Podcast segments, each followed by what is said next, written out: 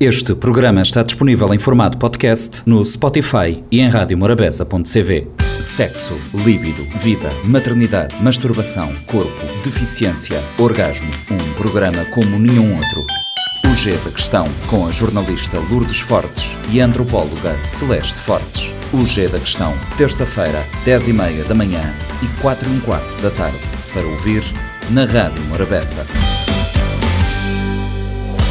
Sejam bem-vindos, está no ar mais uma edição do G da Questão. Nesta edição continuamos a falar sobre não a maternidade, liberdade e decisão feminina. Repetimos a convidada, Kátia Costa, especialista em pediatria e neonatologia, diretora do Serviço de Neonatologia e chefe do Departamento da Mulher e Criança do Hospital Batista de Souza. Já sabem, a Celeste Fortes, antropóloga, é a presença habitual uh, no estúdio. Uh, Celeste, na edição passada, a nossa conversa ficou até o ponto em que questionavas a Kátia sobre a questão de associarem o não à maternidade com a orientação sexual. Começas tu ou começa a Kátia? só para só para refrescar um bocadinho é que nós andamos na semana passada a tentar uh, também fazer essa reflexão porque é que as pessoas acham que a Kátia, por exemplo, decidiu não ser mãe. Não, nunca param para pensar, se calhar, que é uma decisão dela. Estão sempre à procura da, das razões e por isso eu lanço esta questão. Kátia, nunca as pessoas associaram isso à tua orientação sexual? A minha orientação sexual nunca puseram em causa. Deve ter algum motivo, mas nunca puseram em causa que talvez seja lésbica ou que não tem interesse em homens e que por isso ainda não sou mãe. Mas o povo às vezes tenta justificar o injustificável, justificar o que não é da conta deles e então buscam soluções para problemas inexistentes. Porque eu não, a maternidade para mim não é problema nenhum. Então eu não tenho que estar a buscar nem justificação nem solução. Nós buscamos soluções para problemas e eu, graças a Deus, problema não tenho nenhum. Então, às vezes associam também a outras questões se é, deve ser por falta de namorada há um tempo que não namora, então por isso. Não, eu já namorei agora, neste momento estou solteira, mas já namorei por anos com alguém que tinha desejo em ser pai e eu não queria ser. E se eu não quero, eu é que mando. Eu não quero ser, eu não vou ser. Enquanto eu não quiser ser, eu não vou ser. Eu ia mesmo fazer esta pergunta. A decisão de ter ou não filhos acaba por influenciar os relacionamentos. No teu caso, conta-nos como é que como é que se lida com isto, tendo em conta dentro, de uma, dentro de uma relação, como é que esta decisão pesa? Ainda não pesou em nada, nunca terminei nenhuma relação por conta desta minha decisão. E acho que nunca vai afetar, porque é como eu digo, se numa próxima relação eu decidir, eu achar que eu quero e que a pessoa que eu esteja junto também seja elegido para ser pai do meu filho, eu posso perfeitamente mudar a ideia. Então eu não acho que até o momento nunca foi um problema nas minhas relações. Também aproveitando essa questão, tu achas que dentro de, dessa sociedade, a nossa, em que homens e mulheres são colocados em, em prateleiras diferentes, achas que há diferença de tratamento entre homens e mulheres que decidiram não ser mãe ou não ser pai?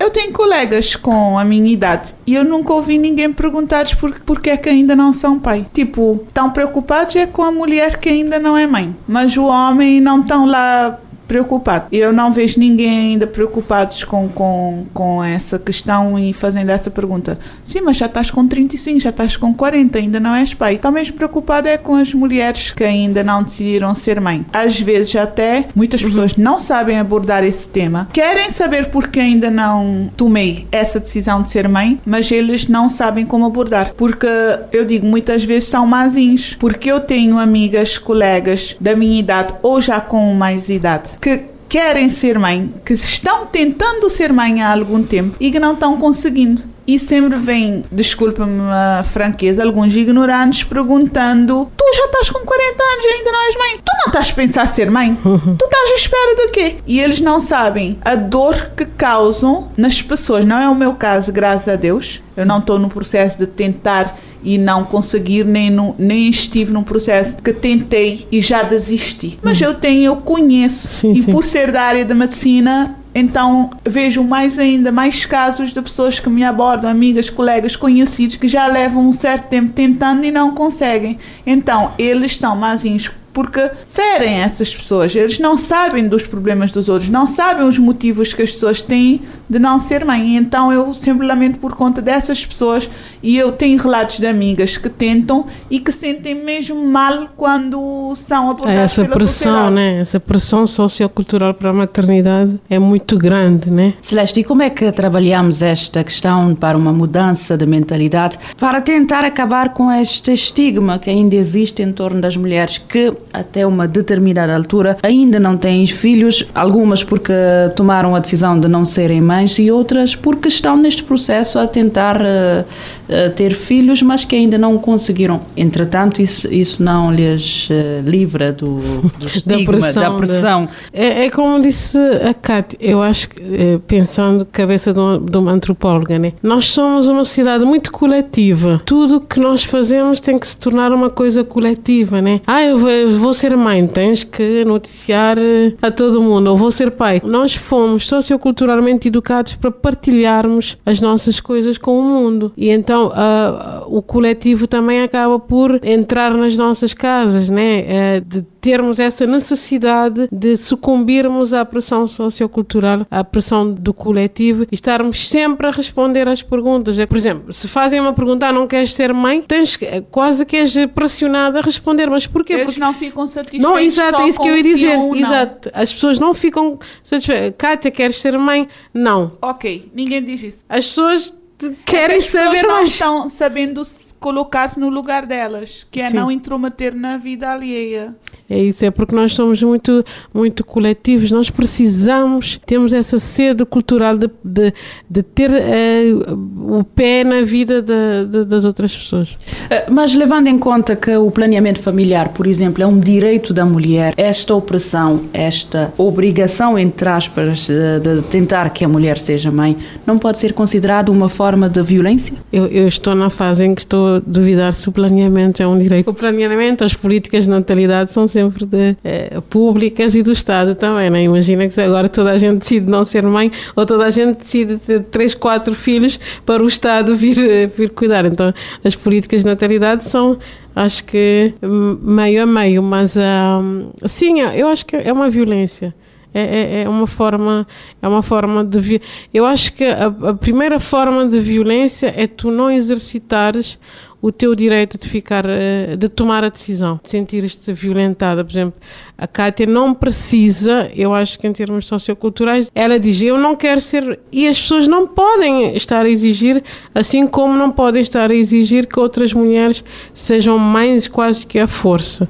O primeiro direito é essa liberdade de decisão. Por isso que eu ignoro com sucesso todas as pessoas que tentam mudar a minha ideia e trazer opiniões, porque Mas as pessoas tentam, põem-te numa cadeirinha e fazem-te aquela assim, conversa "Ah, tu toda. Não, tu não vês como é que tu gostas muito dos teus afilhados, dos teus sobrinhos e não sei o quê. Eu não entendo porque é que.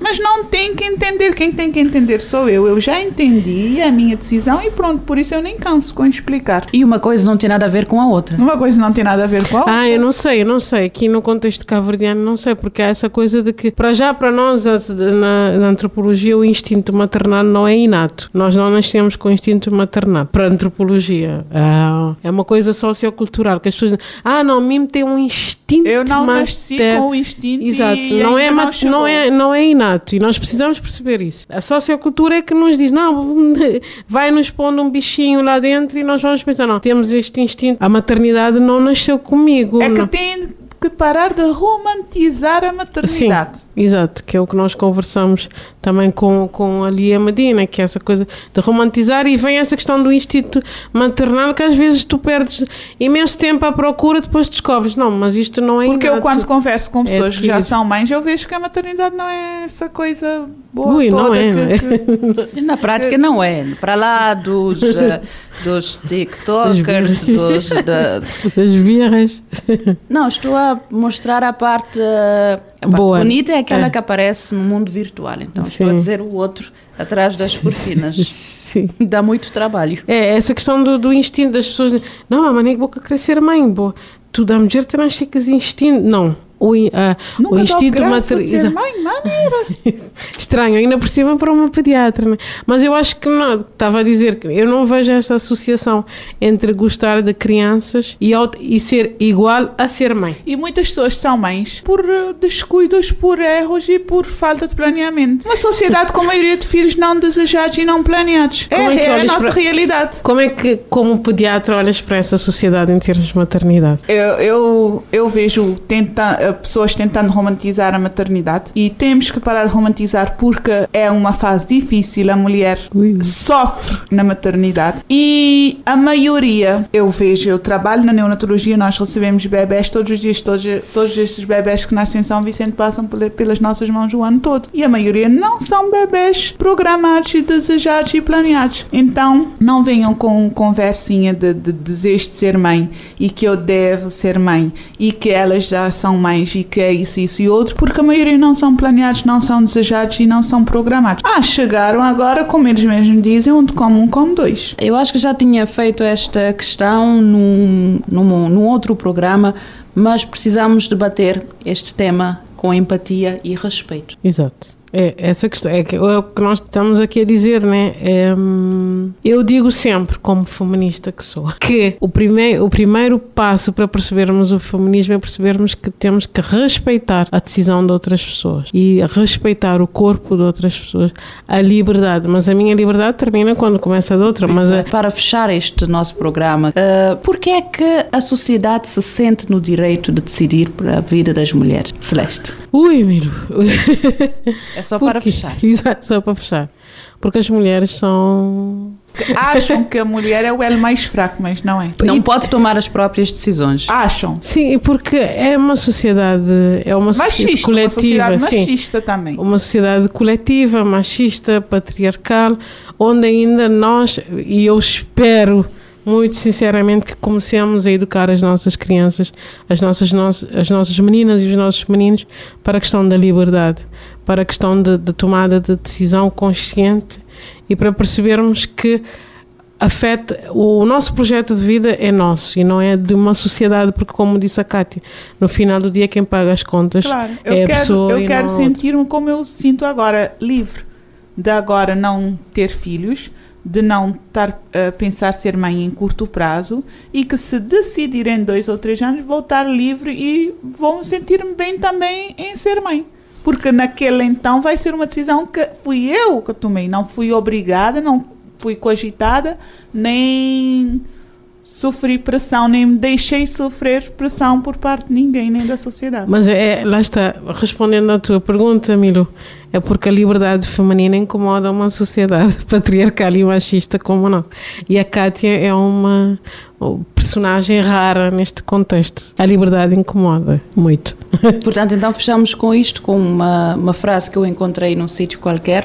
Eh, quando uma mulher decide não ter, eh, não ter filho, seja pelo motivo que for, ela pensou muito no assunto, não precisa estar sempre a explicar o porquê. Não precisa e nem tem que explicar, eu não me canso com isso. E com isso fechamos o G da Questão desta semana. Voltamos para a próxima com mais um tema ligado a este complexo universo feminino. Sexo, líbido, vida, maternidade, masturbação, corpo, deficiência, orgasmo. Um programa como nenhum outro. O G da Questão, com a jornalista Lourdes Fortes e a antropóloga Celeste Fortes. O G da Questão, terça-feira, 10 e meia da manhã e 4 e um quarto da tarde. Para ouvir na Rádio Morabeza.